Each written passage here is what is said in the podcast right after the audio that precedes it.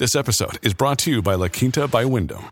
Your work can take you all over the place, like Texas. You've never been, but it's going to be great because you're staying at La Quinta by Wyndham. Their free bright side breakfast will give you energy for the day ahead. And after, you can unwind using their free high speed Wi Fi. Tonight, La Quinta. Tomorrow, you shine. Book your stay today at lq.com. Ryan Reynolds here from Mint Mobile. With the price of just about everything going up during inflation, we thought we'd bring our prices down. So to help us, we brought in a reverse auctioneer, which is apparently a thing. Mint Mobile unlimited premium wireless. Ready to get 30, 30, bit to get 30, bit to get 20, 20, 20, bit to get 20, 20, bit to get 15, 15, 15, 15 just 15 bucks a month. So, Give it a try at mintmobile.com slash switch. $45 upfront for three months plus taxes and fees. Promo rate for new customers for limited time. Unlimited more than 40 gigabytes per month. Slows. Full terms at mintmobile.com.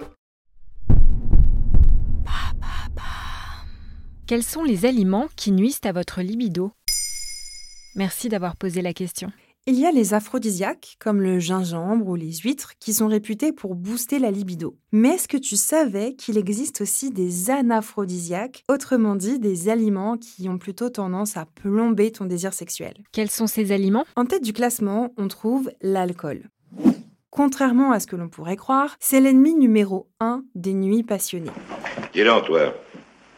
À partir de maintenant, tu vas arrêter l'alcool, hein Compris? Malgré son effet désinhibant, l'alcool perturbe fortement la production de testostérone chez l'homme, mais aussi chez la femme. L'alcool réduit la sensibilité au toucher. Pour les hommes, la boisson attaque le système nerveux central, ce qui peut engendrer des problèmes d'érection. Du côté des femmes, cela rend l'orgasme moins intense ou totalement inatteignable.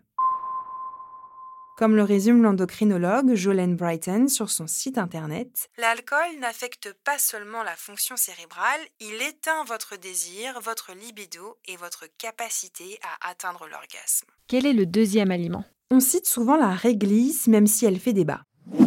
En effet, cette plante contient de l'acide glycyrrhizique qui diminuerait la synthèse de la testostérone et qui entraînerait une baisse de libido chez les hommes. La bonne nouvelle, c'est qu'on en mange rarement en grande quantité, ce qui réduirait les risques d'effets secondaires. Découverte à prendre avec des pincettes, car elle provient d'une étude de 1999 qui a été remise en question par une équipe de chercheurs américains dirigée par le docteur Robert Joseph et publiée en 2001 dans la revue The Lancet. Elle conclut que la réglisse n'a pas d'effet sur la libido, méfiance donc.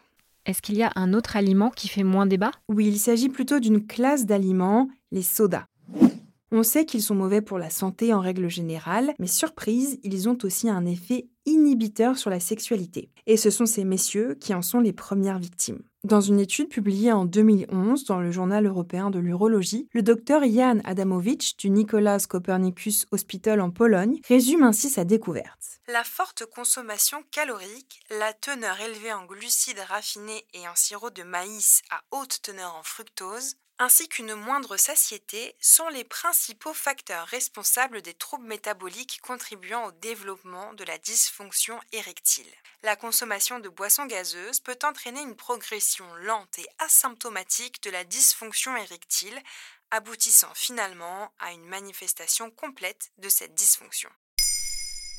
Maintenant, vous savez, un épisode écrit et réalisé par Olivia Villamy. Ce podcast est disponible sur toutes les plateformes audio. Et pour l'écouter sans publicité, rendez-vous sur la chaîne Bababam Plus d'Apple Podcasts.